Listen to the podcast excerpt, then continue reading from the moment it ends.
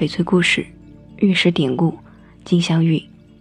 金镶玉的起源可以追溯到春秋战国时代，一次偶然的机会里，它就如中国古代发明那样出现了。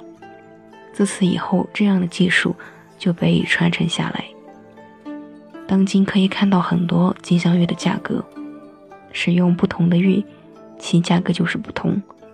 比如金镶玉戒指，即使是十八 K 黄金和二十四 K 黄金，都在影响着金镶玉戒指的价格。相传春秋时，楚国人卞和得到美玉，献给楚文王，铸成璧。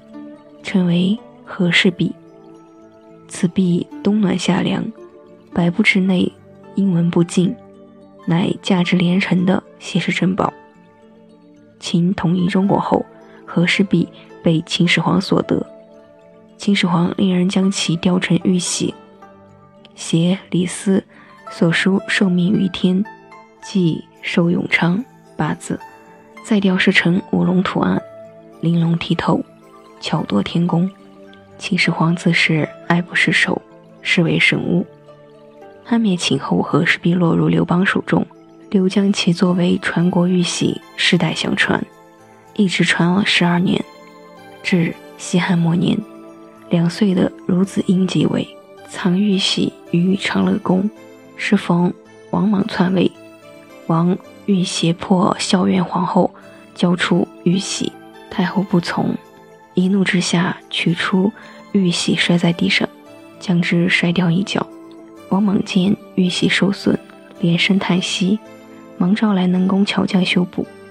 那匠人也倒聪明，想出用黄金镶上缺角的奇招，修补后竟也能愈加光彩夺目，遂美名曰金镶玉玺。